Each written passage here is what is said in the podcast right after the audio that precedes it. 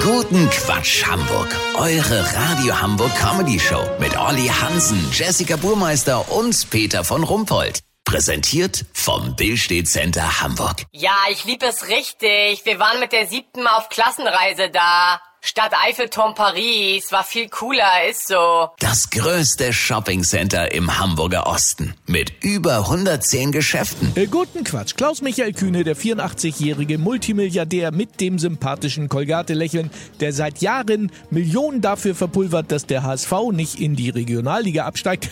Dieser Mann will uns Hamburgern nun für 400 Millionen Euro ein neues Opernhaus schenken. Guten Morgen, Herr Kühne. Herr Kühne, Sie haben gesagt, die Staatsoper an der Dammtorstraße sei asbestverseucht, die Akustik mangelhaft, das künstlerische Niveau sei Durchschnitt und dem Haus fehle es an Strahlkraft. Hamburg habe Besseres verdient. Harter Tobak. Nein, danke, ich rauche nicht. Äh, bitte? Ich meinte eigentlich, egal. Also jedenfalls wollen Sie in der Hafen City eine neue Oper bauen lassen. Bitte?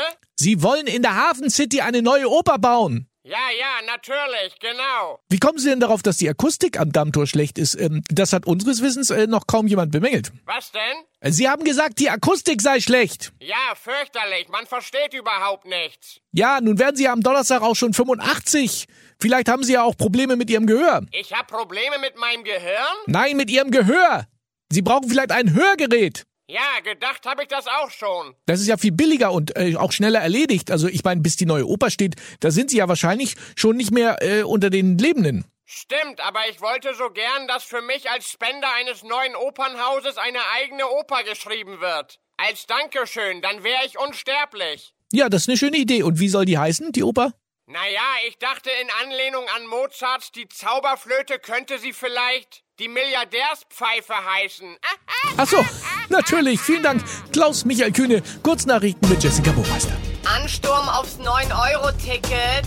Deutsche Bahn baut nach indischem Vorbild auf alle Regionalzüge Dachterrassen und außerdem tausende Haltegriffe außen an die Waggons. Ukraine, Bundesregierung will Kiew viereinhalb ausgemusterte Panzerfahrzeuge vom Typ Schildkröte liefern. Eigenwillige Lösung. Tierpark Hagenbeck malt wegen Affenpocken alle Primaten rosa an und präsentiert sie künftig im Flamingo-Gehege.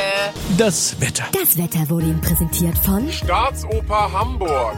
Weltpremiere. Die Milliardärspfeife. Heute Abend 20 Uhr. Tickets bei allen Hörgeräteakustikern. Das war's von uns. Wir hören uns morgen wieder. Bleiben Sie doof. Wir sind's schon.